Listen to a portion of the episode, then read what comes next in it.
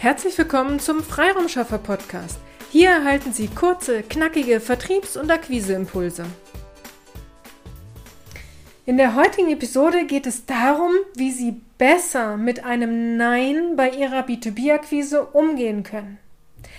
Wenn Sie für Ihre Leistungen B2B-Akquise betreiben, werden Sie auch immer mal wieder auf ein Nein stoßen ein Nein zu einem Kennenlernen, ein Nein zu einem persönlichen Termin, ein Nein zu ihrem Angebot oder auch ein nicht mehr zu erreichen. Also sie haben ein gutes Gespräch, durften dann ihr Angebot unterbreiten und dann hören sie nichts mehr von ihrem Interessenten.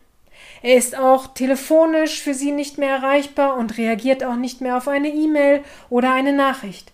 Auch dies ist ein Nein, mit dem sie umgehen müssen.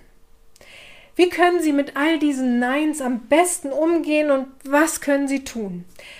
Natürlich ist es nicht leicht, wenn man auf Ablehnung trifft und sich dann nach einem Nein neu motivieren ist erst recht nicht leicht. Aber Sie könnten doch eine Liste über die Gründe für die Ablehnung führen. Also warum möchte der Interessent jetzt keinen Termin? Warum möchte er keinen persönlichen Termin vereinbaren? Warum lehnt er ihr Angebot jetzt ab? All diese Gründe, die Ihnen hier genannt werden, helfen Ihnen, Ihre Vorgehensweise zu verbessern oder auch Ihr Angebot auf die aktuelle Situation anzupassen. Also, wenn Sie zum Beispiel die Antwort erhalten, wir möchten uns zurzeit nicht für drei bis sechs Monate an ein Trainingsprogramm binden dann überlegen Sie, ob Sie nicht ein anderes Einstiegsangebot machen können. Zum einen diesem Interessenten, aber auch zukünftig, um damit dieses Nein zu vermeiden. Ja, ich weiß, es geht auch immer um die Nachhaltigkeit und manches kann man nur in einer langfristigen Begleitung umsetzen und manifestieren. Aber vielleicht fällt Ihnen ja auch doch noch etwas ein, wie ein erster Schritt aussehen könnte. Wenn ein Interessent sie erst einmal näher kennengelernt hat, dann ist der Schritt zum Folgeauftrag leichter. Wenn ein Kontakt nicht mehr zu erreichen ist, dann bleiben Sie sympathisch hartnäckig. Ja, ich weiß, es gibt diejenigen, die es aussitzen und einfach nicht absagen. Aber es gibt auch eben diejenigen, bei denen wirklich gerade andere Themen brennen und die freuen sich dann, wenn sie regelmäßig sich in Erinnerung bringen. Variieren Sie hier Ihre Ansprache, mal telefonisch, mal per Sing LinkedIn Nachricht, mal per E-Mail. Nicht unbedingt jede Woche. Aber ich würde diesen Kontakt im Blick behalten.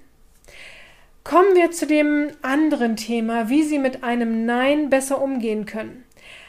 Ein Nein tut dann am meisten weh, wenn Ihre Schlagzahl nicht stimmt. Also wenn Sie nur fünf Leute haben, bei denen Sie versuchen, einen Termin zu vereinbaren, tut jedes Nein extrem weh, weil Ihre Chancen insgesamt schwinden.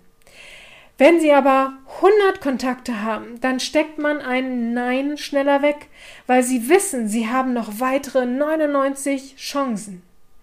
Das gleiche gilt, wenn Sie nur drei Angebote offen haben, tut jedes Nein wirklich weh. Haben Sie aber zehn offen, tut ein Nein auch weh, aber Sie haben noch weitere neun Chancen. Also wie können Sie Ihre Schlagzahl erhöhen? Verfolgen Sie eine Akquisestrategie? Also welche Zielgruppe möchten Sie ansprechen? Welchen Akquiseweg wollen Sie gehen? Planen Sie feste Zeitblöcke für Ihre Akquise ein. Nur so erreichen Sie die Ziele, die Sie sich setzen.